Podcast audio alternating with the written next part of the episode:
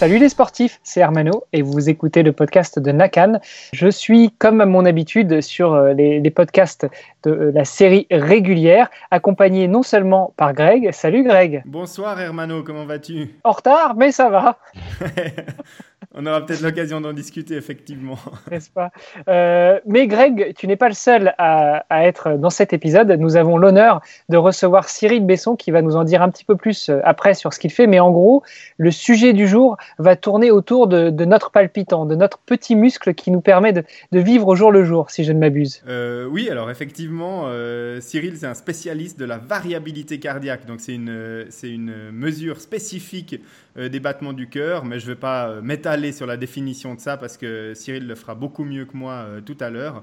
Euh, Cyril, bonsoir. Salut Greg, salut Hermano. Peut-être pour commencer euh, cet épisode, tu voudrais te, présenter et puis expliquer un petit peu qu'est-ce que tu fais au jour le jour et puis qu'est-ce qui t'a amené à, t'intéresser à cette variabilité cardiaque? Parfait. Bah, déjà, premièrement, je vais vous remercier pour l'accueil. Je me réjouis de discuter de tout ça avec vous. J'espère aussi que les auditeurs vont, vont bien en ces temps si spéciaux.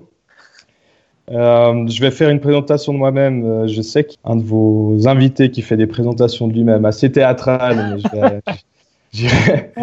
j'irai un peu plus simple. Donc, je m'appelle Cyril Besson et je suis scientifique du sport et chercheur pour le Centre de médecine du sport du Centre hospitalier universitaire vaudois à Lausanne, en Suisse. Euh, je porte trois casquettes dans, dans le centre. Euh, je suis préparateur physique, coach euh, au niveau du testing et du coaching. Donc, on fait, on fait des tests de performance, puis on accompagne des sportifs dans, dans leurs projets. J'ai une casquette physiologiste où on fait toutes ces évaluations dans le contexte de suivi de patients, donc sur des réponses cardiovasculaires à, à l'effort. Et puis une casquette chercheur en sciences du sport. Et sur cette partie recherche, je travaille notamment sur l'utilisation de l'analyse de la variabilité de la fréquence cardiaque euh, dans l'application euh, concrète et l'intérêt dans un service de médecine du sport et de l'exercice. Je suis actuellement en train de faire un doctorat à ce sujet. Et puis, euh, à titre personnel, je me considérais comme curieux, touche à tout, euh, j'ai été actif comme préparateur physique, surtout dans le hockey sur glace. Je, travaille beaucoup avec des sportifs d'endurance. J'ai testé une multitude de sports avec plus ou moins de succès. Euh, donc, euh, je viens des domaines du science du sport et puis je m'intéresse à la question de l'optimisation des effets bénéfiques du sport sur la santé et la, et la performance, et surtout dans une logique d'individualisation avec une approche holistique de l'accompagnement du sportif et de sa santé. Donc, comme chacun est unique, les combinaisons et les variantes de méthodes, les variantes des méthodes d'accompagnement, elles sont probablement infinies. Et puis, j'essaye de trouver euh, quelques fils rouges à travers ce puzzle. Très belle présentation, euh, très, beau profil, comme on dirait dans le recrutement. Et puis surtout, euh, tu nous as dit beaucoup de mots très savants, donc il va falloir que tu nous détailles tout ça. Tu es sportif au quotidien? Euh, oui, je fais du hockey sur glace euh, depuis longtemps. J'ai fait du foot longtemps. Et puis, euh, ça fait plusieurs années qu'à l'intersaison, je me donne un objectif en endurance.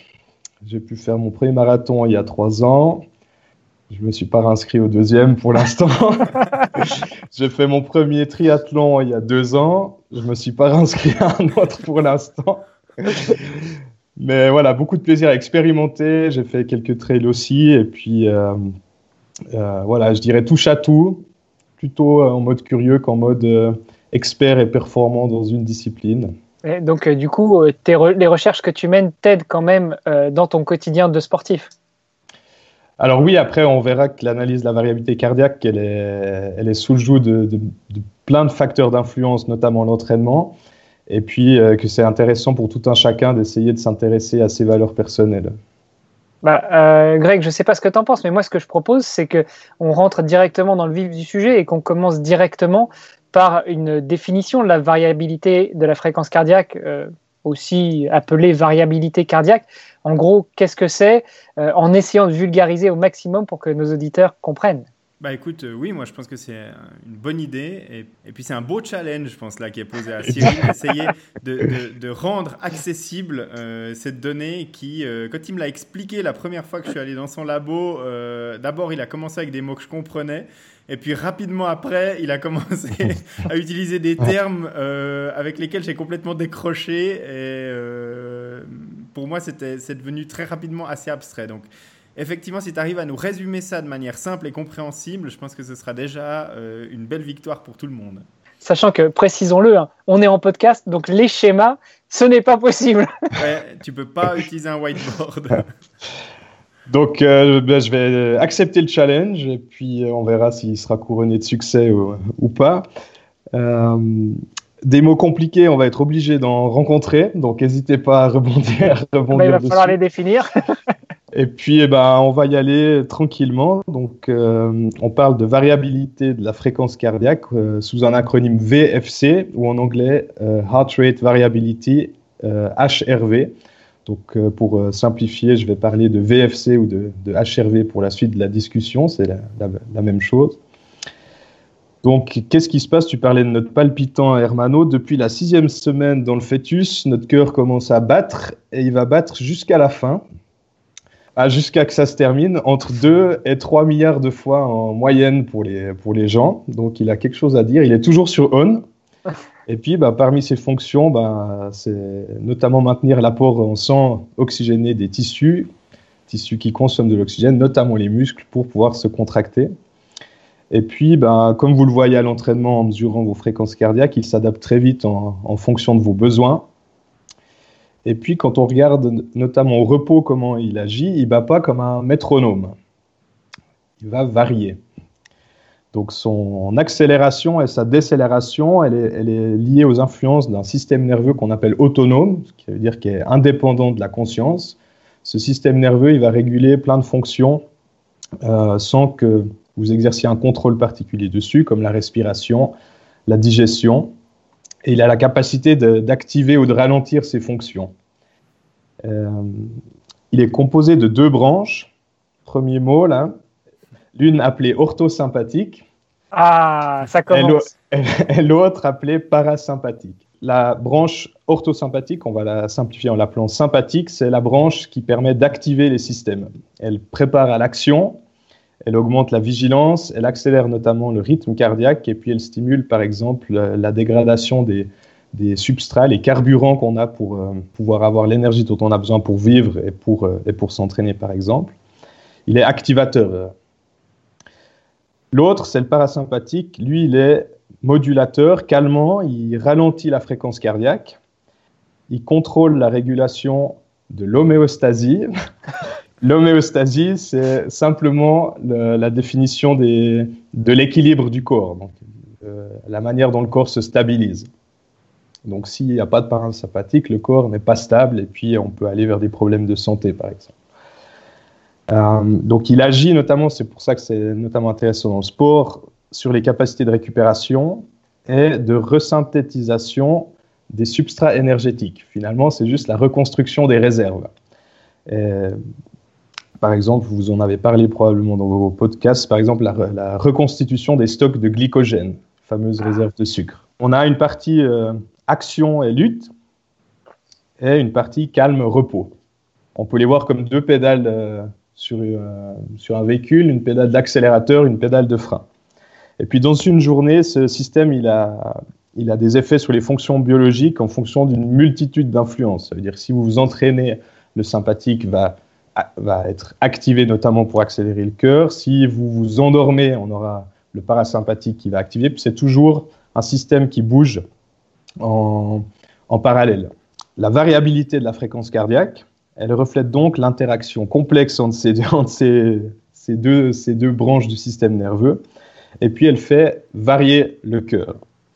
Derrière l'analyse de la euh, variabilité de la fréquence cardiaque, c'est avoir une idée de l'importance de l'activation de, ces deux branches sur le corps. Est-ce que je vous ai perdu? Ou est-ce que ça va? Ça va.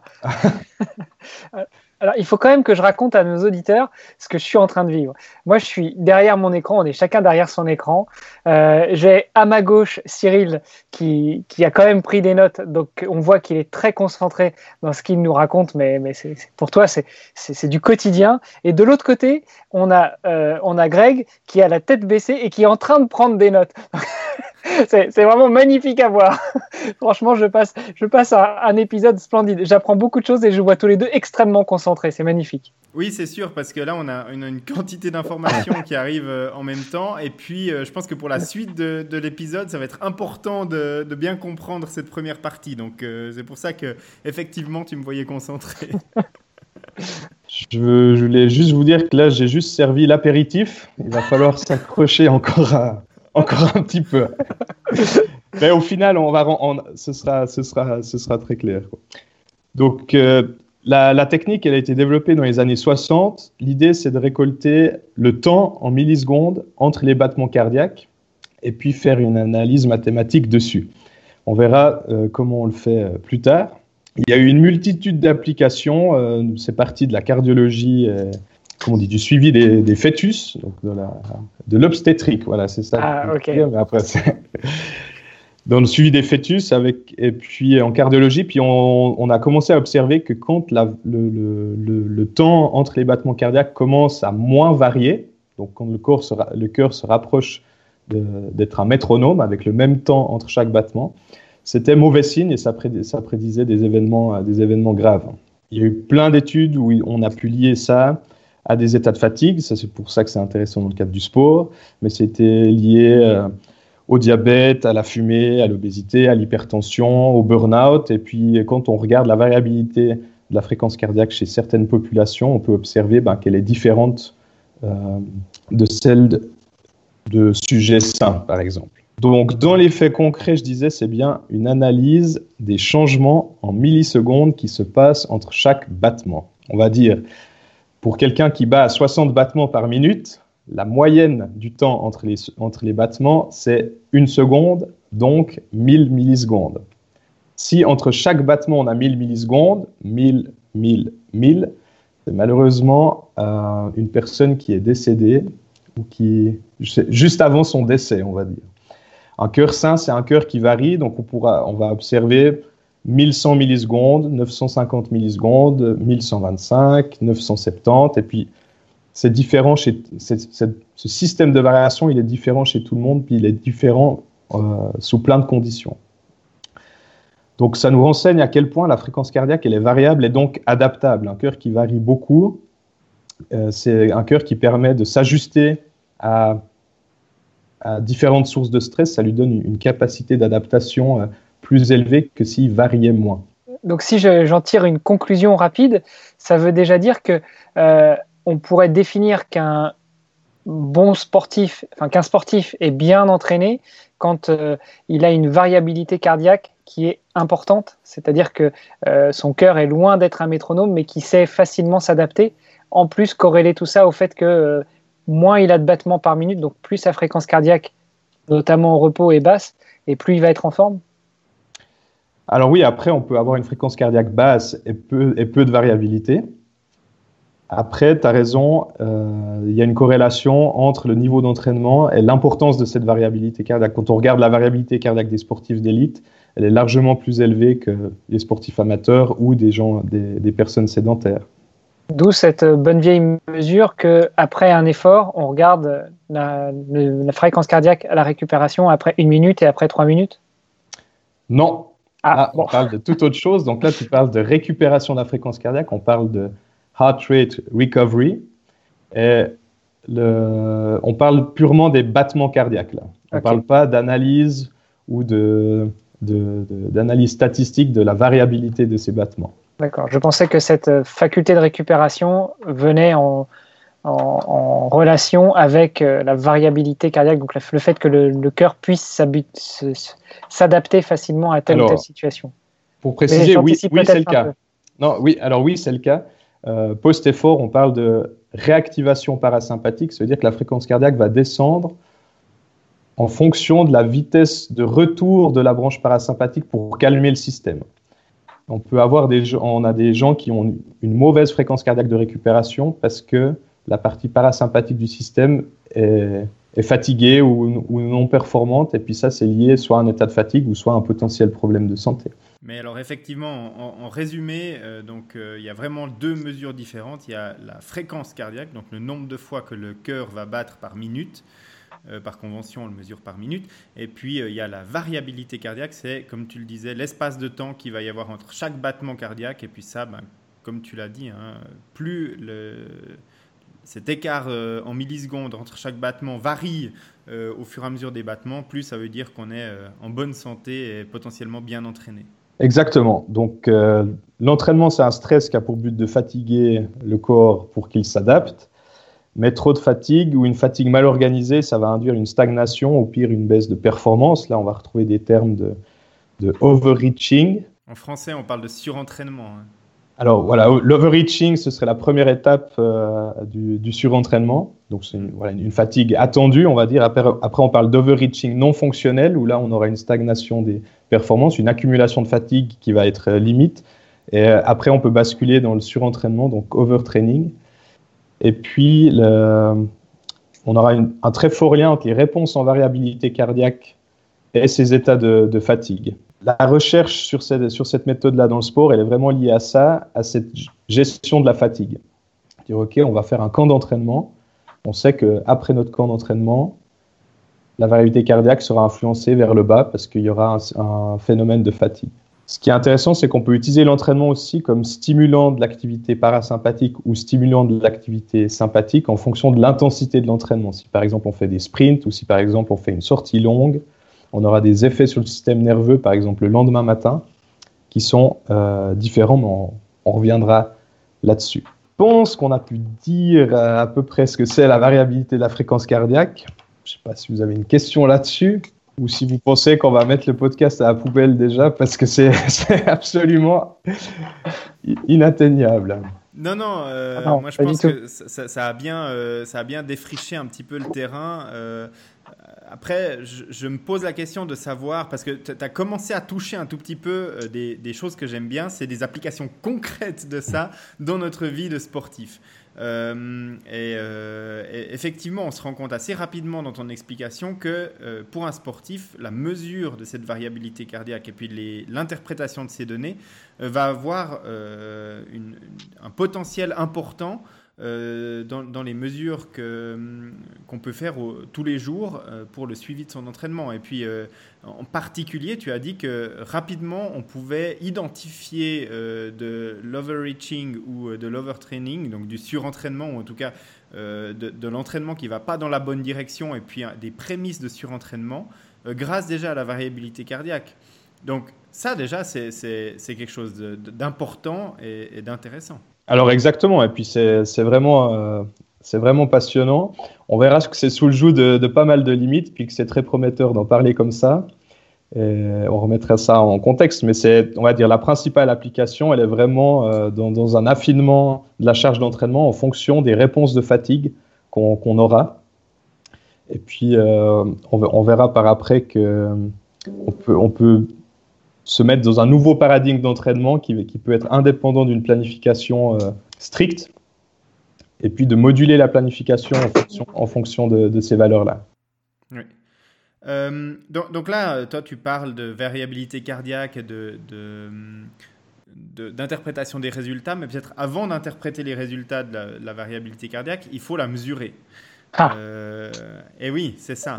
C'était la question que j'allais poser, puisque toi, tu parles d'application concrète de cette euh, mesure de la variabilité cardiaque euh, dans notre entraînement et dans l'identification des différentes phases, notamment celle qui va mener vers le surentraînement. Mais comment est-ce qu'on peut mesurer cette variabilité cardiaque? Parce qu'à l'heure actuelle, allez, je pense que 95% des sportifs maintenant ont un cardiofréquencemètre et, et peuvent mesurer les battements par minute, mais comment est-ce qu'on mesure justement cette donnée précise de la variabilité cardiaque? Alors, parfait. Si, juste avant de, préciser la méthode, je, voulais juste mettre un petit contexte sur euh, les raisons qui m'ont poussé à m'intéresser à cette méthode. Ils sont justement que, notamment que 95% des sportifs ont probablement un cardiofréquencemètre euh, chez eux. Donc, dans le corps, on peut, on peut vraiment tout mesurer euh, actuellement, que ce soit du sang, du les, gaz, de l'urine, les salives ou, des fréquences. Il y a beaucoup de choses très intéressantes, mais pour moi, il me manquait un, outil pratique. Tu le disais, tu le disais, Greg, sur voilà, qu'est-ce que ça implique pratiquement, euh, avec une mesure euh, objective, voilà, de, de, de la fatigue. ça vient aussi de mon expérience en se disant mais qu'est-ce que les gens sont prêts à faire pour avoir ces indices-là? Parce que euh, payer une prise de sang pour savoir si on est surentraîné, bah, c'est onéreux, c'est invasif. Et puis, bah, il y a des choses intéressantes à dire, mais je ne trouvais pas justement cette application pratique et puis ouverte à, tous que, que, je cherchais. Puis c'est difficile de se faire une prise de sang euh, avant, pendant et après l'entraînement ou au moins une fois par jour. Quoi. Exactement. Donc, euh, chercher un outil qui était sensible au changement, avec un feedback rapide, euh, qui était facile à faire, qui était peu coûteux, non fatigant, non invasif, et, valide et fiable. Et puis, j'ai trouvé dans la variabilité cardiaque un, bon compromis parce que le, seul besoin qu'on a pour mesurer sa variabilité cardiaque, c'est une ceinture euh, d'un cardiofréquencemètre. On s'intéresse donc à, la contraction entre les battements. Et puis, ces cardiofréquencemètres, c'est ces deux électrodes qu'on pose sur notre thorax et on a euh, des excellentes corrélations avec les, mesures médicales de ce temps qu'on a entre les battements euh, qu'on fait avec un électrocardiogramme. Et puis avec une simple ceinture qui, qui, coûte euh, quelques dizaines de francs, on sait qu'on peut avoir des mesures précises de ce temps entre les battements cardiaques. Donc la facilité d'acquisition, elle m'a intéressé, puis c'était pour moi un bon compromis. Une question quand même, là tu parles de ceinture cardiaque, est-ce que ça veut dire que les, les cardiofréquencemètres qui ont un capteur optique euh, peuvent aussi mesurer cette variabilité cardiaque? Euh, Greg, ne rigole pas, je sais que tu as déjà émis des, des de gros doutes sur la, la capacité d'avoir des données correctes, mais déjà, est-ce que l'information, plus ou moins, peut être sortie de ces, de, de ces outils, même si elles ne sont pas forcément correctes? Alors, ça dépend de, quelle position on, se place, si on est euh, fournisseur de ce matériel ou si on est chercheur. Pour moi, aujourd'hui, c'est clair à 100%. Je ne fais pas d'analyse de variabilité cardiaque avec les, capteurs transcutanés de, de photo, Photoplétismographie, ouais, c'est ça le terme donc, de, cette mesure de la fréquence. Les capteurs cardio-optiques au poignet, en gros, pour, faire simple. donc l'idée, il faut se dire qu'on on, mesure donc euh, quelque chose de très précis et on a euh, un signal électrique qui vient du cœur. Avec une ceinture de cardiofréquence-mètre, on peut mesurer ce signal électrique. Avec un capteur cardio-optique au poignet, on mesure une, une, modification de lumière à travers la peau. Et pour moi, c'est très compliqué de se dire qu'on peut être précis euh, à la milliseconde près sur ces capteurs-là. Donc, on, va pouvoir trouver des, appareils qui sont vendus comme euh, permettant de faire des analyses de la variabilité de la fréquence cardiaque avec ces capteurs-là. Moi, aujourd'hui, je ne fais pas confiance à, cela. Ça, manque de précision pour euh, la sensibilité qu'on veut avoir concret. Hein. Quand je teste ces capteurs et que je les compare à des ceintures, j'ai parfois des écarts de 20 battements en fréquence cardiaque. Donc, euh, donc on se rend compte que quand il, a un écart de 20 battements, je ne vais pas lui faire confiance sur une mesure en millisecondes entre chacun de mes battements, honnêtement. Donc, euh, la première recommandation très concrète qu'on peut donner aujourd'hui euh, dans ce podcast, Cyril, c'est si vous voulez vous amuser à faire des mesures de variabilité cardiaque et commencer à utiliser cette donnée, ben, c'est investissez dans une ceinture cardio pour la coupler à votre montre. Exactement. Alors, du coup, comme on est dans la technique, est-ce qu'il y a des ceintures qui en valent d'autres ou globalement les, les données sont relativement fiables, quelle que soit la marque ou le modèle? Alors, euh, ça c'est plutôt pour Greg. Je ne sais, pas, sais pas si on peut, on peut donner des, des modèles. Euh, on peut ah parler de marques et de modèles. Hein, y a, y a nous, pas de nous on n'est pas soumis euh, à, à, des quelconques, à des quelconques réglementations, restrictions par rapport à ça. On rappellera à nos auditeurs que. En tout cas, pour cette première et cette deuxième saison, on n'a pas de, sponsoring ou de, rentrée d'argent quelconque par rapport aux marques euh, ou, quoi que ce soit. D'ailleurs, on le dirait assez rapidement. Donc, on est très libre de parler de, tout ça.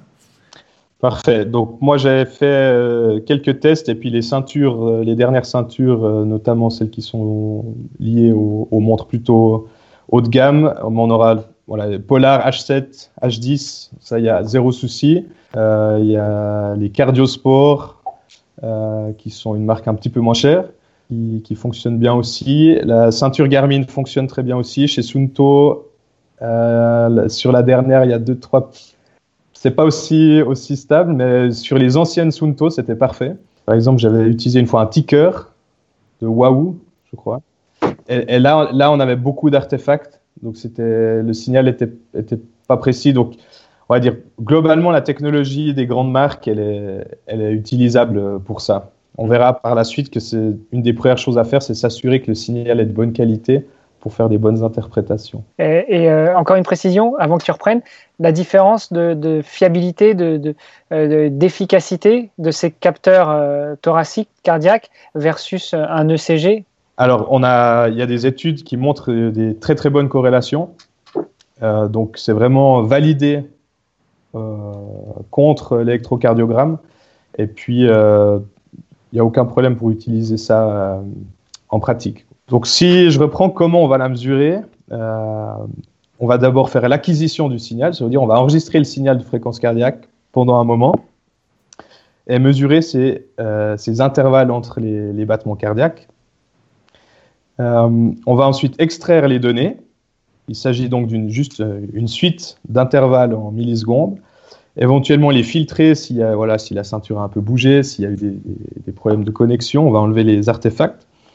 Et puis, on va appliquer divers traitements statistiques afin de sortir des chiffres qu'on va essayer d'interpréter. Et là, on va venir sur une partie un peu plus technique. Donc, si vous voulez, euh, vous, voulez vous accrocher encore, vous pouvez vous accrocher encore plus fort. Donc, le, le, cœur, il bat tout le temps, donc on doit se poser la question quand est-ce qu'on la, quand est-ce qu'on la mesure, cette, cette, variabilité de la fréquence cardiaque? Donc, il y a plusieurs méthodes qui existent. On peut faire des analyses longues, par exemple enregistrer pendant 24 heures. On peut faire des analyses pendant le sommeil. On peut faire des analyses courtes, 5 minutes. Et quand on parle de HRV ou de VFC, c'est toujours un contexte où il y a eu une méthode, il y a eu un contexte où on l'a, enregistré. Aussi, on peut appliquer différents traitements mathématiques pour sortir une multitude de chiffres. On peut aussi mesurer au repos en position couchée, en position assise, en position debout. Et en fait, on peut sortir des centaines et des centaines de chiffres euh, de variabilité cardiaque presque tous les jours. Donc c'est pour ça que c'est une des limites aussi, c'est que on peut lui faire dire n'importe quoi. Il faut toujours réfléchir au contexte dans, euh, lequel on, mesure cela. Moi, personnellement, j'ai jeté mon dévolu sur une méthode où on mesure le matin au réveil, à jeun, au repos, après avoir été aux toilettes. Cinq minutes couché, et 5 minutes debout. L'idée, c'est voilà, de poser la question comment le corps se régule avec des stimuli minimaux. Donc, on s'attend que le matin, il y ait eu moins de stimuli. Euh, juste une question toute bête, mais pourquoi après avoir été aux toilettes? Parce que la vessie pleine est un active le système sympathique. D'accord. Si vous avez besoin d'aller aux toilettes, votre variabilité cardiaque sera plus basse. ok. Donc, après, on aura deux familles d'analyses. On a des analyses temporelles qui donnent un aspect quantitatif, voilà combien il y a de variabilité dans, le signal. Et puis, euh, tu le disais Greg, on va s'intéresser déjà à la fréquence cardiaque moyenne. Voilà. Est-ce que la fréquence cardiaque, euh, on va déjà garder ce, chiffre? Et puis après, on, va regarder la déviation standard des intervalles. Enfin, c'est un marqueur appelé euh, SDNN. C'est à quel point la distribution des intervalles elle est large, donc variable. Voilà, est-ce qu'il intervalles sont très différents entre eux? Et surtout, on va parler d'un indice qu'on appelle le RMSSD, le Root Mean Square of Successive Difference, euh, qui est en fait la moyenne des différences successives entre les battements cardiaques. Si le RMSSD est grand, c'est que les, intervalles sont très inégaux à la suite, c'est-à-dire qu'ils varient beaucoup. Euh, ce, RMSSD, on sait qu'il est fortement lié à l'activité du système parasympathique, donc calmant. Et on verra que la majeure partie des solutions posées dans les applications et puis dans les montres actuellement, elles se basent sur ce RMSSD euh, notamment. Il est assez stable, il, a une reproductibilité qui est assez bonne, cet indice-là, donc ces constructeurs se sont appropriés pour faire la majeure partie de, de leur algorithme. Donc parmi tous les chiffres qu'on peut mesurer en variabilité cardiaque, celui-là sera le plus accessible au public. Je vous tiens toujours. Ouais. Parce que la suite, c'est un petit peu plus compliqué. On va faire des analyses fréquentielles. Ça va nous donner un aspect quantitatif aussi de la variabilité, mais aussi un aspect qualitatif. Ce qu'on veut là derrière, c'est avoir une idée de l'importance des deux branches du système nerveux autonome dans le signal. Voilà. Est-ce que dans mon signal, est-ce que le parasympathique est dominant, par exemple, ou pas? Euh, donc on sait que certaines fréquences qui sont présentes dans les signaux de, fréquence cardiaque, elles sont exclusivement liées au tonus parasympathique, à l'activité parasympathique. On parle de haute fréquence, ça si on fouille un peu dans les applications, on va retrouver ce terme HF. Euh, donc par rapport à, avec un traitement mathématique, on arrive à connaître l'importance de certaines fréquences dans le signal de la fréquence cardiaque, qui quand on le regarde est, visuellement assez, euh, assez chaotique. Euh, on va séparer les hautes fréquences des basses fréquences. Là, quand on fouille un peu, on va trouver ce terme low frequency, LF, qui, contient, qui contiennent les influences, pas exclusivement, mais notamment les influences du sympathique. Et puis là, c'est un important point méthodologique. Pour avoir des valeurs fréquentielles fiables, il faut un signal stable d'au minimum 4 à 5 minutes.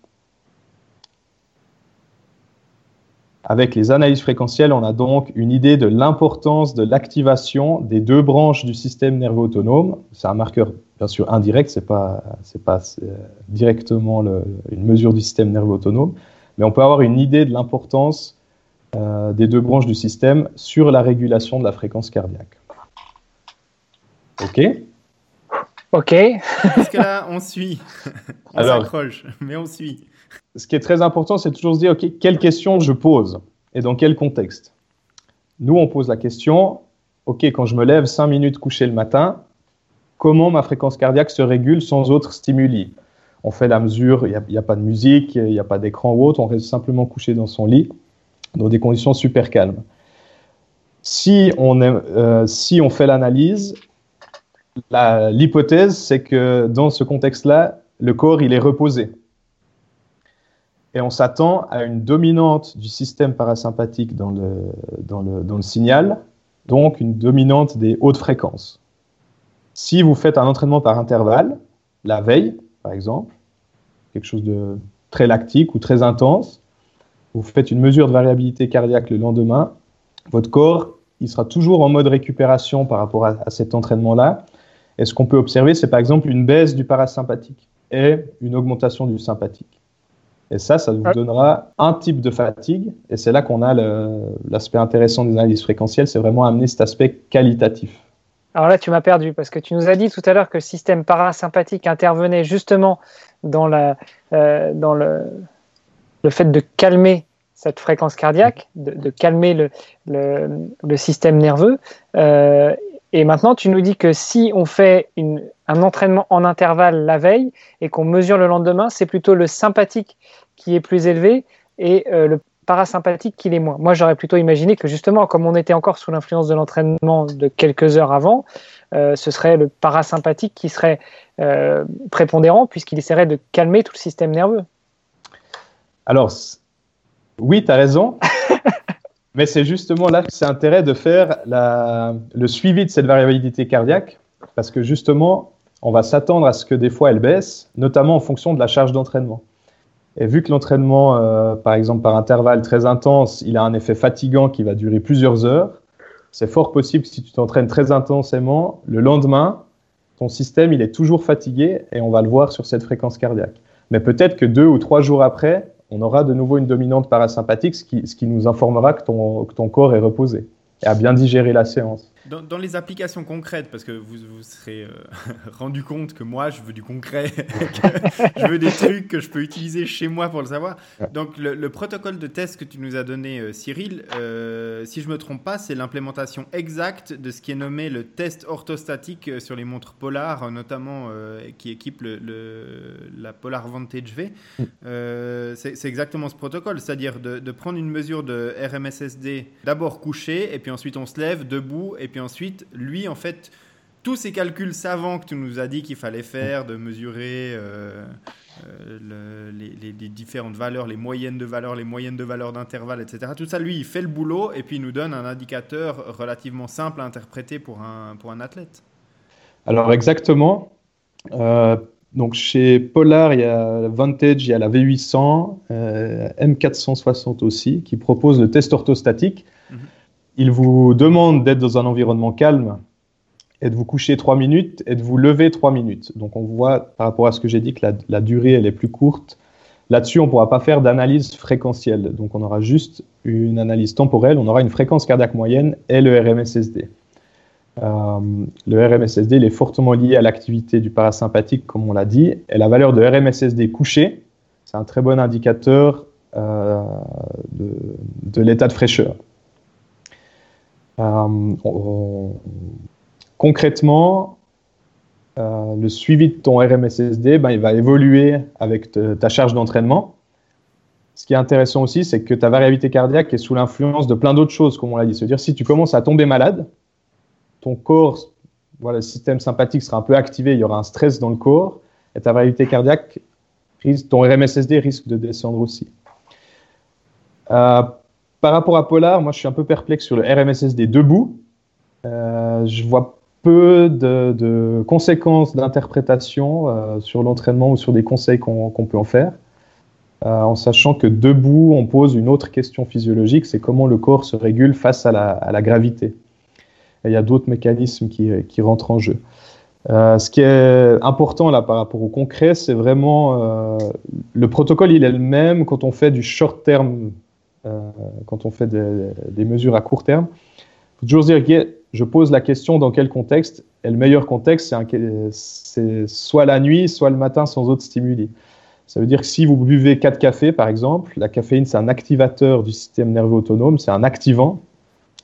Euh, puis vous faites la mesure de variabilité cardiaque 20 minutes après, vous, allez avoir l'influence du café dans, l'analyse et puis un biais d'interprétation. Euh, donc, voilà, très concrètement, parce que sur les bonnes pratiques, moi je suis très rigoureux aussi. Euh, moi je pense qu'on peut déjà, déjà en parler. Si vous voulez faire des bonnes mesures de variabilité cardiaque, c'est vraiment le matin à jeun après avoir été aux toilettes.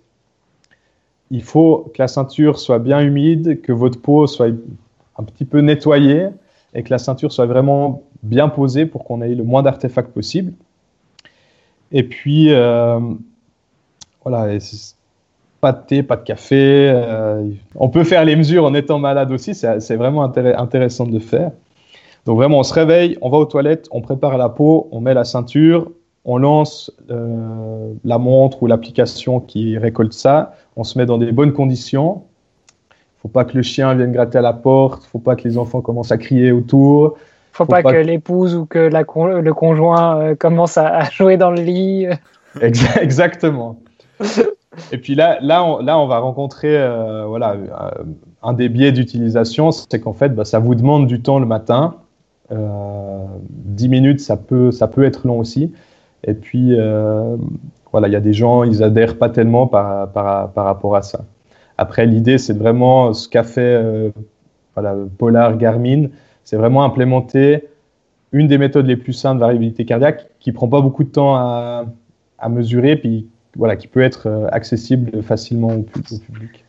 Euh, alors, juste une précision, parce que tu disais tout à l'heure que cette mesure, elle est disponible sur la Vantage V, sur la V800 et sur la M460. Ouais, M460, c'est un compteur cycliste, euh, mais effectivement, cette mesure, elle est aussi disponible dessus. Ouais.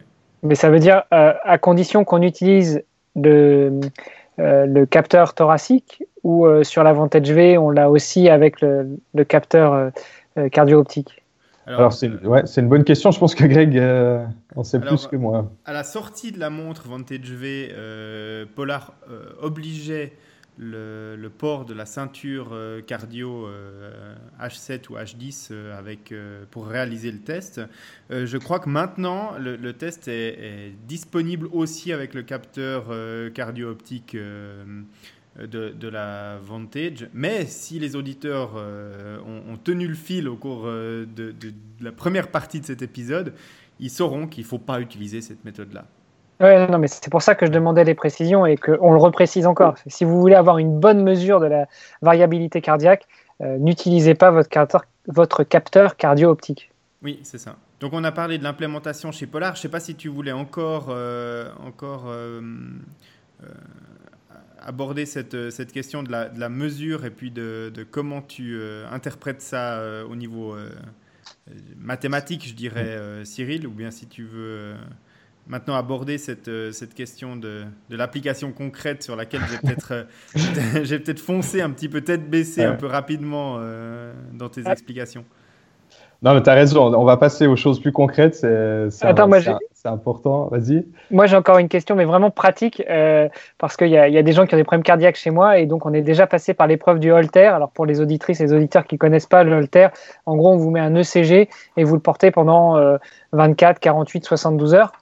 Est-ce que justement, dans ces mesures avec un Holter, on mesure aussi la, la variabilité cardiaque ou c'est vraiment un ECG j'ai envie de dire classique, j'en sais rien en fait. À, quoi ça correspond un ECG Alors oui, avec un Holter, tu auras ce temps en millisecondes entre les battements et tu pourras, tu pourras faire des analyses variabilité cardiaque.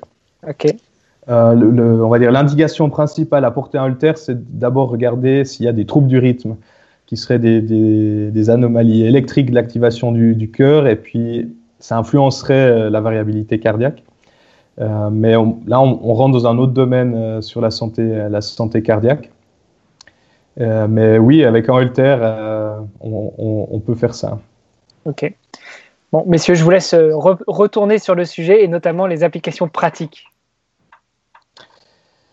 Alors, les applications pratiques, et puis on va parler aussi des, limites, justement. C'est un outil qui va essayer d'aller un peu plus loin que le réductionnisme, juste voir un chiffre et puis dire, OK, c'est noir, c'est blanc, je, je fais ci, je fais ça. C'est une aide à la réflexion. Et puis, si on utilise la variabilité cardiaque, il faut vraiment prendre une approche euh, systémique. Ça veut dire, OK, je vais m'entraîner, j'ai ma vie de tous les jours, j'ai mon travail, j'ai ma famille, j'ai d'autres sources de stress, j'ai la manière dont je me nourris, j'ai la qualité de mon sommeil, etc. Et tout ça aura une influence globale sur l'état énergétique. Et on va faire la planification de notre saison, on va prévoir peut-être un camp d'entraînement, on sait qu'on aura des cycles de surcharge, des semaines de récup, et puis on va se lancer dans le plan. Et puis régulièrement, on va faire ces analyses variabilité cardiaque. Et puis, pratiquement, moi, ce que je conseille, c'est de le faire un ou deux jours après euh, du repos. Donc, soit un entraînement très tranquille, soit euh, un vrai jour de repos. Parce qu'on veut poser la question comment mon corps se régule sans la fatigue d'un entraînement récent? Et en fait, avec toutes les influences qu'on peut avoir à côté, on pourrait avoir un, une baisse du RMSSD, par exemple, ou un état de fatigue type euh, visible. Et après, l'approche systémique, c'est de dire, OK, je fais mon test, il me donne une information sur l'état de fraîcheur ou l'état d'équilibre.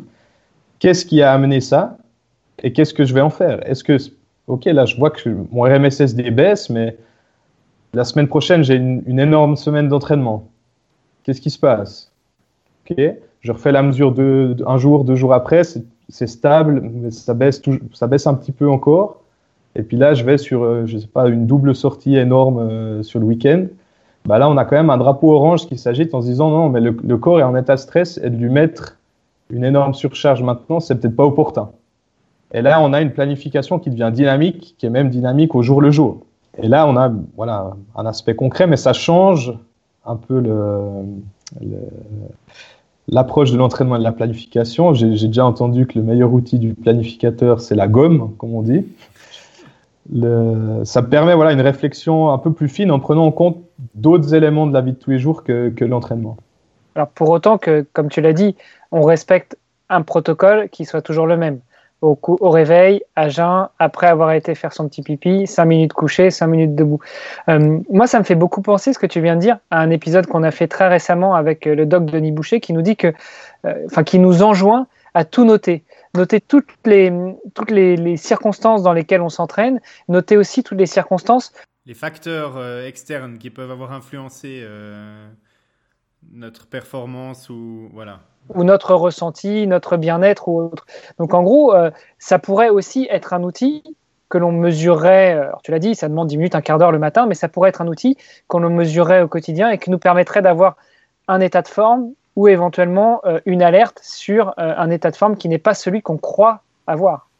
Alors exactement, c'est aussi ça qui me plaît dans la méthode, c'est que ça vient du système nerveux autonome et donc c'est inconscient. C'est-à-dire que la personne ne peut pas tricher, elle ne va pas pouvoir consciemment euh, avoir une meilleure variabilité cardiaque pour, euh, pour satisfaire un entraîneur, par exemple. Mais alors, est-ce euh, que tu dis que c'est pas conscient, mais est-ce que le fait de, par exemple, méditer pendant cette mesure euh, ou de, de, se concentrer pour abaisser son rythme cardiaque ou changer sa respiration, avoir une respiration beaucoup plus posée, peut-être même, en fait, méditer, se concentrer sur sa respiration pourrait avoir un impact sur cette mesure ou c'est vraiment totalement inconscient et, et, on, pas, on ne peut pas avoir d'impact conscient sur cette mesure. Non, bah c'est pas un impact confiant direct, mais le contexte a, un impact. Et effectivement, ce que tu dis, la méditation, faire des respirations lentes ou amples, euh, ça a une influence sur la variabilité cardiaque. Donc, on peut, on peut essayer de tricher un peu dessus. Euh, l'idée, c'est vraiment toujours prendre un peu le recul puis dire c'est quoi le contexte? Ok, je veux juste poser la question comment mon corps se régule sans autre stimuli? Donc, si vous commencez à conscientiser ou à rythmer la respiration, il y a, il y a, un, il y a un stimuli. Mhm. Après, euh, on peut utiliser la méditation. On le verra si par exemple on a une, une baisse du parasympathique. C'est là où on revient sur l'approche systémique. je, sais que par exemple, une des remédiations que je peux faire par rapport à mon état de fatigue ou mon, mon RMSSD qui baisse, c'est modifier ma charge d'entraînement. Mais je peux faire plein d'autres choses à côté. Je peux essayer d'améliorer mes conditions de sommeil. Je peux par exemple aussi méditer. Et on sait que la méditation, c'est un activant du système parasympathique, donc ça apporte une dose de calme. Voilà, sur, sur ta journée de 24 heures où ton cœur bat non-stop, ça te donne une plage dans la journée où tu, tu laisses l'activité parasympathique euh, revenir et donc avoir une potentielle influence sur la récupération ou sur la, sur le, sur, le, sur la fraîcheur. Si je pouvais pousser le vice de la question, et je pense que si notre grand consultant suprême, Denis Boucher, auquel tu faisais référence tout à l'heure pour la présentation un petit peu, un petit peu rocambolesque, euh, était là, il apprécierait très certainement parce que c'est aussi un adepte de, de cette technique. Est-ce que tu crois que l'hypnose aussi pourrait avoir un impact, et notamment dans le fait que l'hypnose te permet d'avoir un état conscient de l'inconscient Je ne sais pas si c'est très clair ce que je dis, mais...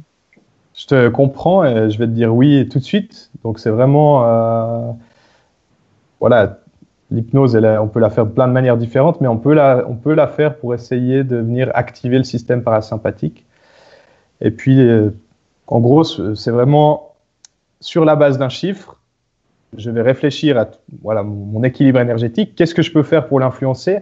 Et qu'est-ce que je peux faire pour l'influencer? J'ai un catalogue.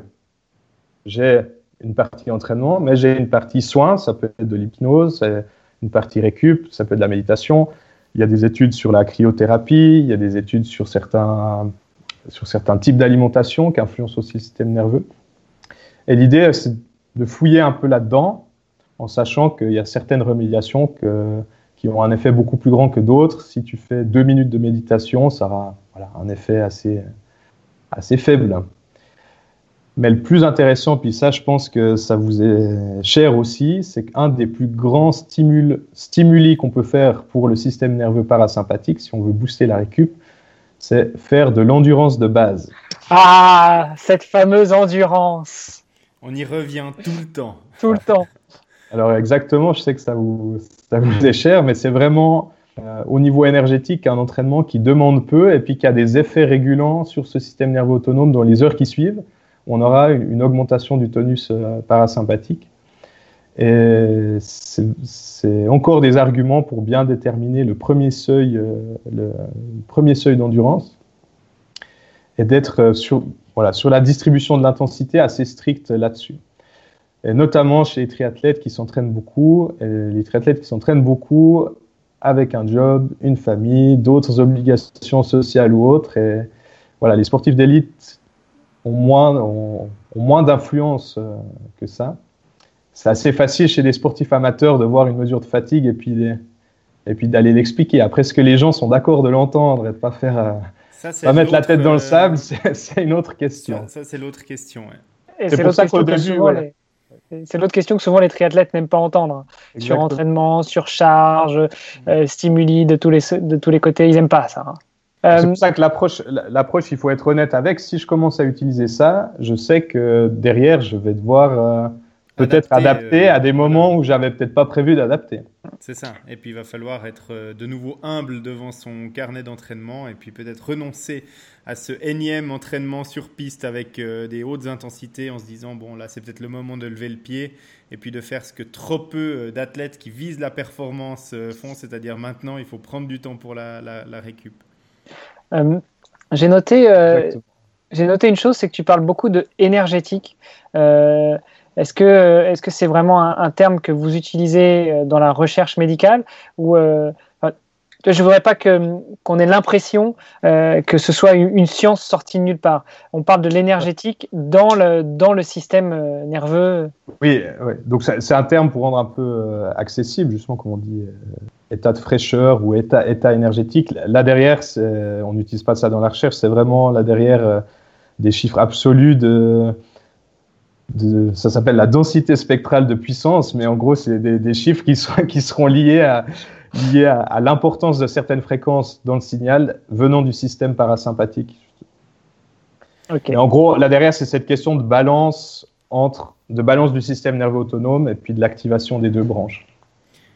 Donc, jusque-là, on a bien compris, euh, tu nous l'as bien expliqué, que euh, la variabilité cardiaque permettait d'identifier relativement facilement en fait euh, l'état de fraîcheur d'un athlète, je dirais, pour vulgariser un petit peu. Et puis qu'on arrivait relativement bien, pour autant qu'on suive les, bonnes pratiques de mesure que tu nous as expliquées tout à l'heure, à, mesurer ça. Maintenant, parce que je teste des montres GPS euh, à longueur d'année sur le site, euh, je vois l'évolution depuis plusieurs années. Cette fréquence, cette euh, variabilité de fréquence cardiaque, elle est utilisée maintenant dans, des algorithmes qui mesurent tout et rien. Et, sur les montres, maintenant, on a des estimations de, notre VO2 max qui, sont faites à base de mesures de variabilité de fréquence cardiaque. On a aussi des estimations du seuil lactique pour les coureurs à pied. On a, euh, on a vraiment un, nombre incroyable de données euh, qui sont issues de, cette valeur. Est-ce que vraiment cette, cette, mesure de variabilité cardiaque, à, elle seule ou quasiment, elle permet de, mesurer tout ça, en tout cas d'estimer de manière fiable tout ça? Alors là, c'est intéressant, c'est une autre partie de la variabilité cardiaque, c'est justement comment elle, elle évolue à l'effort et puis euh, qu'est-ce qu'on peut en faire. Donc, euh, Garmin, ils ont des algorithmes qui prennent ça en compte, mais qui prennent aussi l'âge, le poids, euh, la taille et, le sexe. Euh, à l'effort, ce qui se passe, c'est que pour que votre cœur s'accélère, au début, le système parasympathique va se retirer. Et ensuite, le système sympathique va venir de plus en plus puissant pour accélérer de plus en plus le, cœur. Une des applications, voilà, c'est aussi des promesses qu'on a pour le futur, c'est, euh, nous on est en train de travailler aussi au CHUV euh, là-dessus, c'est de savoir est-ce qu'on peut déterminer le premier seuil ventilatoire euh, en fonction de ça. Et ça, c'est des algorithmes qui justement vont venir progressivement dans, les outils. J'ai essayé de fouiller le site Garmin au sujet de l'algorithme sur la définition de la VO2 max. J'ai pas trouvé. Après, je sais que ça vient de, de l'entreprise FirstBeat qui, qui, qui, donne plein de solutions d'analyse de la fréquence cardiaque. Oui, c'est ça. Et je les ai contactés, elle m'a répondu hier. Et je, mais je ne posais pas la question, je, voulais, je voulais savoir autre chose plutôt sur leur test de récupération. Mais justement, j'ai eu la confirmation que c'était le, bien le RMSSD qui utilisait euh, sur les tests à analyser le, le matin. Euh, et le, voilà, le seuil lactique de Garmin est a priori basé sur quelque chose ou une modification que l'algorithme trouve dans la, dans variabilité cardiaque au fur et à mesure d'un effort incrémental. Euh, après, aujourd'hui, j'ai peu d'informations sur leur méthode exacte, mais c'est des, voilà, comme je disais, en tout cas pour le premier seuil, il y, a des travaux déjà qui ont été faits, mais quand on parlera des limites aussi, on verra que c'est un peu plus compliqué que ça, que ça en allait. Bah, justement, je pense que c'est une bonne transition, à moins que tu aies des questions complémentaires, mais je crois qu'on peut aborder le sujet des limites. Juste peut-être avant d'aborder le sujet des limites, euh, revenons juste sur ces algorithmes d'estimation de, VO2 max. Euh, toi, dans la pratique, tu testes des gens en labo, donc euh, tu fais une mesure de VO2 max. Tu l'as dit, hein, la plupart, c'est des, athlètes d'endurance ou qui, qui, possèdent une montre cardio GPS quand ils viennent chez toi. Donc, à mon avis, tu as déjà eu l'occasion de comparer les mesures que tu as fait en labo par rapport aux données que la montre avait accumulées d'un panel assez intéressant d'athlètes. Euh, ton, feeling par rapport à l'estimation de la VO2 max euh, faite par les montres par rapport à ce que tu mesures en laboratoire, c'est quoi? Alors, il est bon. C'est, euh, on va dire en mesure directe, je tombe quasiment à chaque fois à 2-3 millilitres près autour de la valeur donnée par les algorithmes de, Garmin. Donc, enfin, Garmin, par exemple, sur leur site, ils annoncent quand même des, fiabilités avec le labo assez, assez élevées. Moi, je peux l'observer puis la, confirmer. Après, euh, faut, que la montre soit bien réglée, notamment euh, les, les, paramétrages de l'utilisateur. de l'utilisateur, c'est ça, un taille, poids, âge, etc. Si ça s'est rempli n'importe comment, c'est sûr que ça ne marchera pas. Et puis après, ils ont un algorithme dynamique qui prend aussi en compte les séances d'entraînement. Et puis voilà, ça va bouger pendant la saison. Plus si on commence à plus faire du tout d'intensité, on aura une tendance à la baisse, alors que la VO2 max peut toujours rester très très bonne, par exemple. Oui, c'est ce que j'allais dire. Ça dépend aussi. Enfin, l'écart type. Euh, ces montres-là vont jouer sur l'écart type.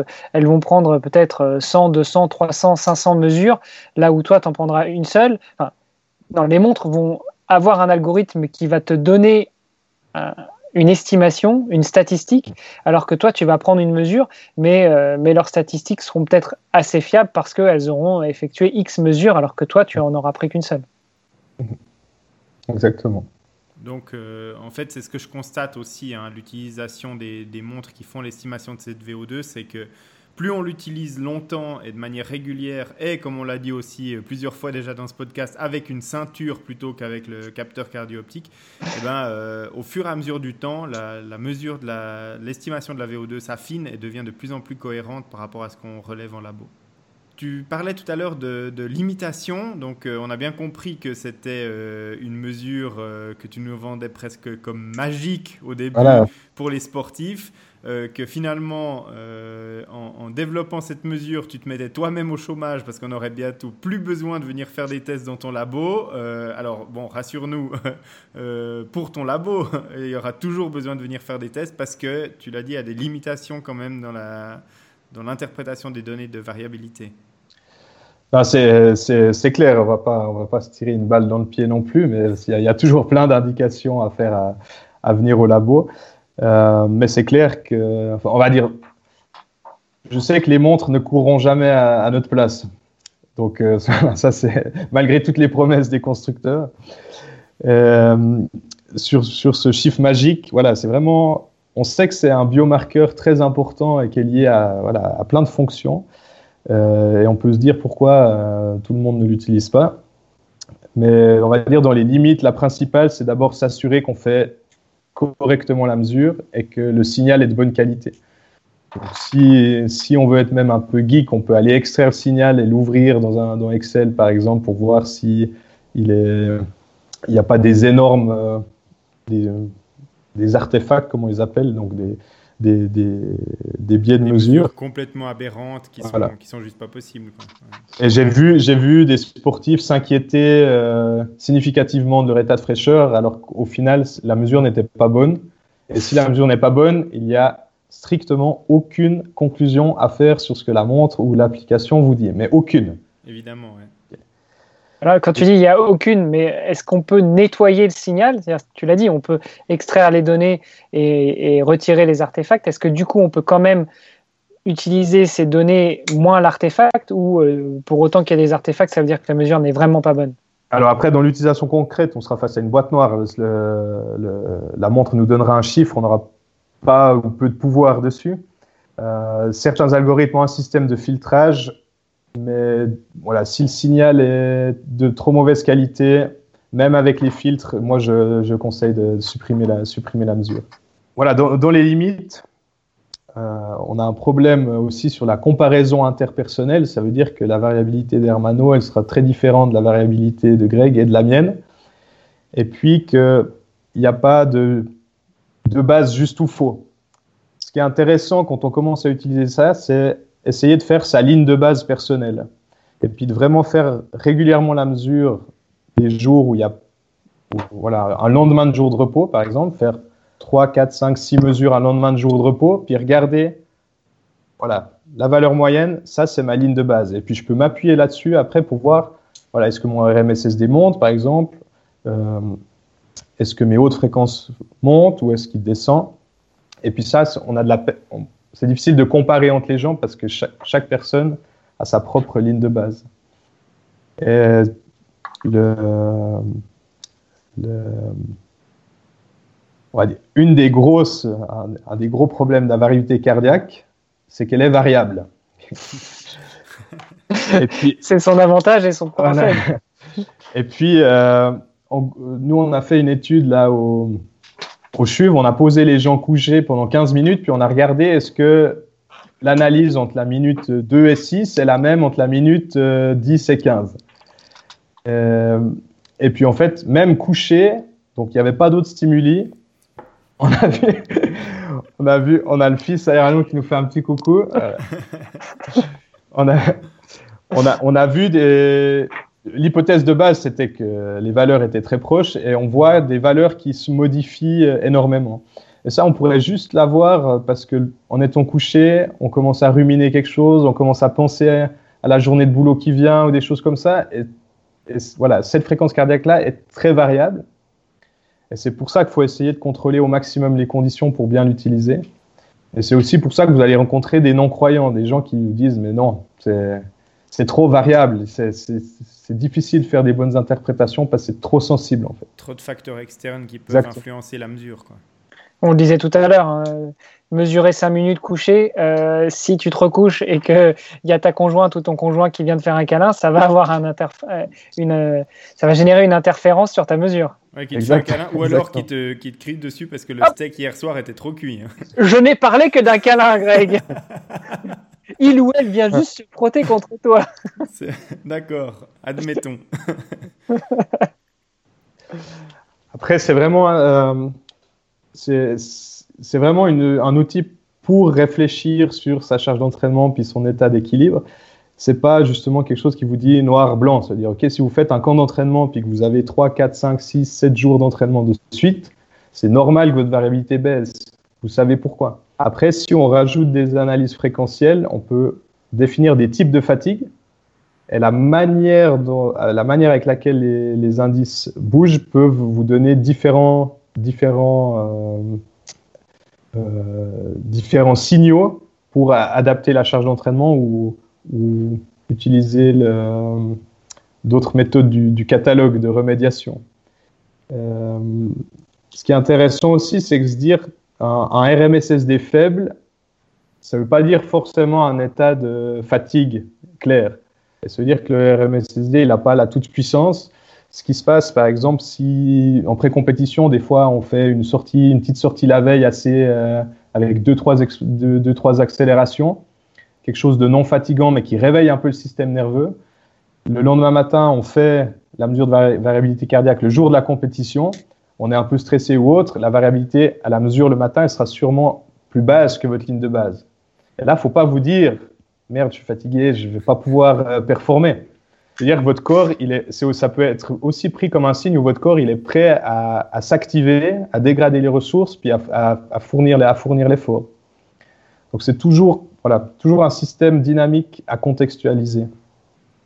Donc, si je te comprends bien, il vaut mieux euh, se, fier à, des moyennes des X derniers jours plutôt que de tout d'un coup paniquer à cause d'une seule et simple mesure.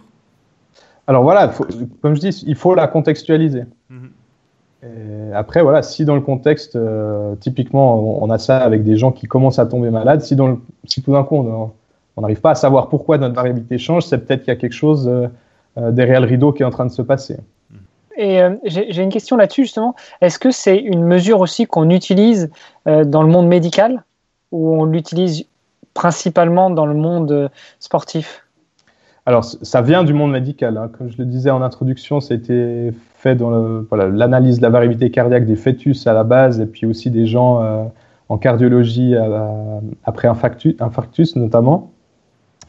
Et après, on a eu plein d'applications. On sait que les gens qui ont des diabètes avancés, ils ont des troubles du système nerveux autonome, donc on, aura on observera une variabilité chez, chez cette population-là. Les gens qui sont en burn-out, on a une très forte corrélation avec des, voilà, des, des questionnaires de stress, et puis la variabilité cardiaque ABC chez les gens en burn-out. Après, voilà, dans le contexte du sport, on l'applique, on l'applique, on l'applique aussi. Ok. Est-ce que euh, tu as des, des, euh, outils euh, qui permettent de faire ces analyses-là pour des gens qui n'auraient pas forcément une montre qui permet de le faire directement sur la montre, mais qui ont une ceinture cardio, qui peuvent enregistrer des, des, des, sessions, comme tu le disais, de, de 5 minutes de variabilité cardiaque? Est-ce qu'il y a des outils disponibles au grand public pour faire l'analyse de ces données? Oui, alors bah, sur, sur smartphone, vous allez avoir une, toute une toute une, palette d'applications. Euh, il y en a qui sont très connus, HRV, HRV for Training, Elite, Elite HRV. Elite HRV est gratuite. Vous pouvez faire, faire des mesures assez rapidement. Euh, nous, on travaille avec une entreprise qui s'appelle Incorpus, qui permet de faire ces analyses fréquentielles puis d'avoir ces, types de, de fatigue. Euh, après, il y, a des applications type ouverte où on peut juste enregistrer le signal et puis après l'extraire et puis euh, s'amuser avec. Si, pour, on peut trouver un peu de fun. envie de, de, plonger dans les données d'un fichier Excel. Mais euh, effectivement, l'idée c'était plutôt de proposer, comme tu l'as fait, euh, des, des, applications mobiles pour, pour pouvoir faire la mesure et puis que finalement on obtienne directement le, le processing de ces données que tout le monde ne voudra pas forcément faire à la main tous les matins ou tous les soirs. Exactement. Donc, en fait, on va dire, euh, la technologie des smartphones a vraiment accéléré la, possibilité d'utilisation parce qu'on peut mettre les gens facilement, euh, enfin, on peut la mesurer facilement. Euh, avant, ça se faisait, on donnait une ceinture à la personne, la personne faisait la mesure, elle nous renvoyait la ceinture ou la montre, on extrayait le signal, on l'analysait, on lui faisait un feedback. Ça, ça, prenait beaucoup trop de temps, c'était trop chronophage, mais la méthode était déjà prometteuse. Avec les algorithmes automatiques et puis les, la technologie actuelle, on peut vraiment avoir ces mesures très facilement. Par contre, comme on a vu tout au long du podcast, on peut très facilement faire des mauvaises interprétations aussi. C'est ça, ouais. Respecter le euh, protocole et éviter les biais. Exactement. On le répétera jamais assez, mais euh, toujours le faire au même moment. Toi, tu préconises de le faire le matin, euh, euh, et puis avec une, ceinture plutôt qu'avec un, capteur optique plus aléatoire. Donc, je, crois hein, qu'on a bien abordé maintenant la question de, l'état actuel de, des connaissances par rapport à la variabilité cardiaque, ce qu'on peut en faire, quelles sont les limitations. Euh, il reste un dernier aspect peut-être qu'on n'a pas euh, abordé, c'est euh, les promesses pour le futur. Parce que tu nous as dit en tout début de podcast que toi tu faisais des recherches là-dessus. Ça veut dire qu'on ne sait pas encore tout, évidemment, sur la, variabilité de fréquence cardiaque. Un, un, horizon plus ou moins proche, est-ce qu'il y a des choses passionnantes qui peuvent arriver grâce à cette mesure? Alors, oui, après, justement, moi je m'intéresse à des recherches qui permettent d'ancrer ce protocole court 5 plus 5 minutes dans la pratique. Ça veut dire, nous, ce qui va nous intéresser, c'est de faire les, de faire les lignes de base euh, de diverses populations. Voilà, chez telle population, quelle est, quelle est la variabilité euh, sur ce protocole-là. Euh, on fait aussi des études de reproductibilité afin de savoir quelle est à partir de quelle amplitude de changement il y a un changement significatif. ça nous permettra d'affiner les, les, interprétations. moi, je fais, je, fait des études aussi sur l'effet de certaines remédiations sur, le système nerveux autonome. Euh, typiquement, ben, euh, si on fait une mesure avant, après méditation, quel, quel est l'effet? Comment on peut le, quantifier? Et puis là, on, on, travaille sur euh, des nouvelles méthodes de récupération où on essaye de confirmer l'effet de certaines méthodes de récupération. Il y a déjà beaucoup de littérature qui existe là-dessus. Et puis, l'idée, c'est, avec ma mesure de variabilité cardiaque, comment, qu'est-ce que j'ai dans mon catalogue pour adapter, euh, voilà, pour essayer de la, soit de la conserver, soit de la faire évoluer, ou soit de récupérer, et ben d'avoir un catalogue plus précis et plus fin sur, sur les effets. Si on parlait de changement de paradigme par rapport à, à, la planification, on va, on va parler dans le futur de, de HRV-based training, c'est-à-dire un entraînement exclusivement lié sur la, la, réponse de variabilité cardiaque, avec des, voilà, probablement certains entraîneurs qui commenceront à ne plus faire aucune planification, mis à part les objectifs de priorité A euh, qu'on a tous dans le calendrier. Mm-hmm. mais ce qui veut dire que là, on n'est plus euh, effectivement sur un entraînement qu'on on pourrait vivre actuellement euh, avec une montre clouée au poignet capteur optique ou, capteur thoracique et euh, avec peut-être un ajustement euh, aussi du ressenti de l'athlète au fur et à mesure de sa course par rapport à sa mesure cardiaque. là, on est plutôt sur un entraînement ou une planification post-entraînement. Bah, ça, commence à arriver, hein. on voit les prémices dans les, dans les algorithmes de certaines montres euh, ou dans certains programmes d'entraînement qui sont euh, proposés de manière dynamique et automatique et qui s'adaptent, qui vont proposer d'abord une séance euh, en endurance et puis une séance un petit peu plus dure, puis qui va corréler les données reçues sur, ces, sur ce début de programme, puis qu'après bah, va continuer à adapter. Alors je pense qu'il y a quand même un fil conducteur, mais va adapter les différentes séances qui arrivent par rapport aux résultats obtenus sur les premières. Et je pense que les algorithmes de ces montres est pas mal basé aussi sur cette mesure de la variabilité cardiaque. Donc je pense que c'est quelque chose euh, qui est possiblement euh, dans, dans, nos vies de sportifs dans un avenir relativement proche. Ouais. Ouais, exactement. Donc, il y aura, ces parties euh, d'affinement de l'utilisation de la méthode à l'effort. Il y a plein de choses prometteuses aussi, mais voilà, il faut toujours se dire que vous courez, vous transpirez, il y a les mouvements, et puis qu'on a un bout de plastique qui essaye de récolter le signal électrique au bout du thorax. Et ça, ça crée beaucoup d'artefacts, justement, et, ça, voilà, ça met les algorithmes en difficulté. Euh, pour le futur, on a aussi tout le développement technologique. Ça veut dire que les, capteurs cardio-optiques, euh, ils augmentent leur précision euh, d'année en année. Est-ce qu'on aura un niveau de précision assez élevé pour faire des bonnes interprétations de variabilité cardiaque? C'est des hypothèses qui, sont, qui sont réelles. On, on, a par exemple l'Apple Watch qui a annoncé une analyse électrocardiographique, donc plutôt sur un aspect médical avec un objectif de détection de troubles du rythme. Ça veut dire que l'Apple Watch peut mesurer les intervalles RR. Euh, toutes les technologies qui, permettent de mesurer les intervalles euh, entre les battements cardiaques, euh, elles, elles, pourront avoir une, application en, utilisation et en analyse de la variabilité de la fréquence cardiaque.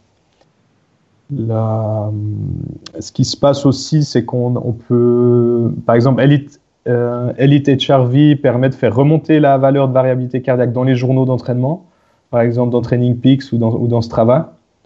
Donc on peut avoir l'affichage en parallèle de la charge d'entraînement d'une valeur de, de, variabilité cardiaque, ça, ça existe aussi depuis un petit moment. Et puis. Et Alors puis quand ça, tu parles pense... d'Elite HRV, c'était une, application, mobile. Hein. tout à l'heure. Ouais.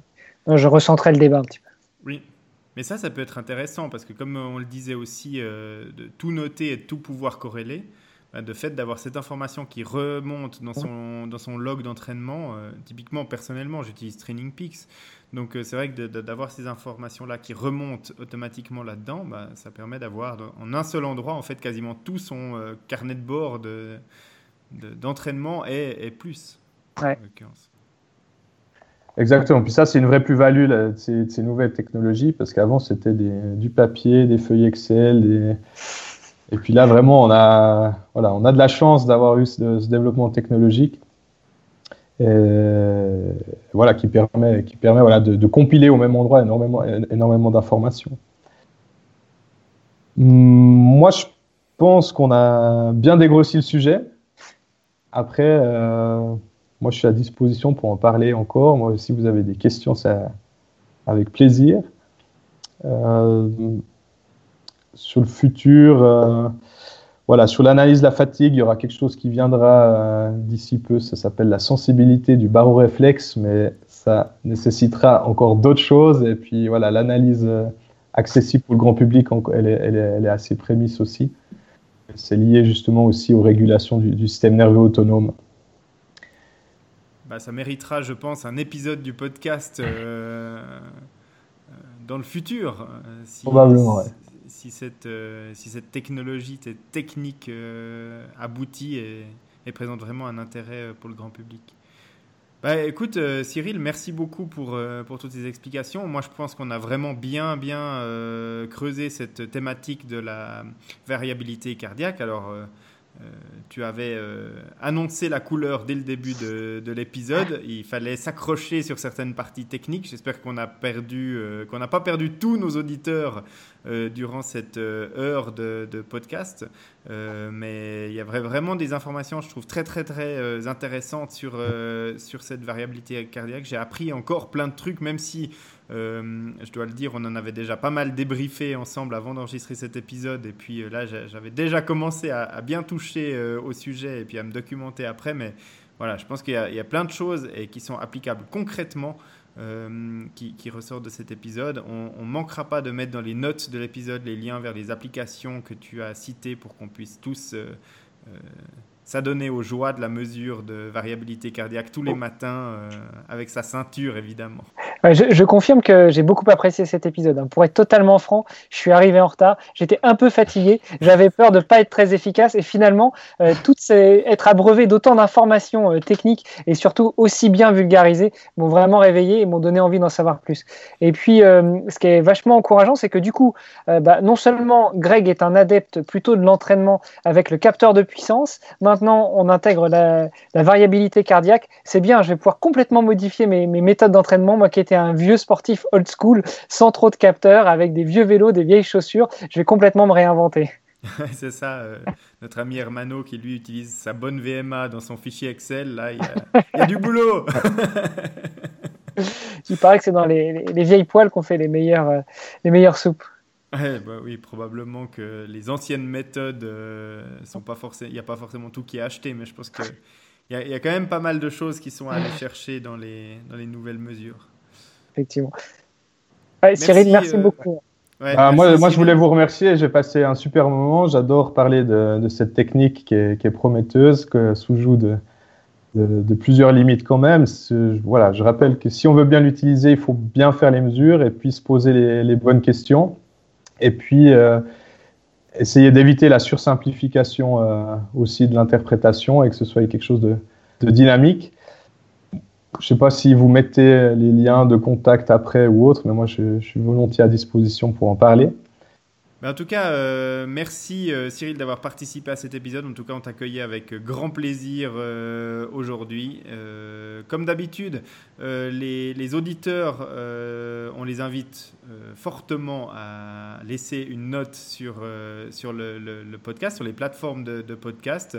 Et puis à nous laisser un commentaire pour qu'on puisse continuer à trouver des thématiques qui les intéressent et puis qui les qui, voudraient voir abordées dans, dans, le podcast. Et puis nous, ben, on, se donne rendez-vous dans deux semaines avec Hermano pour un, prochain épisode de ce podcast.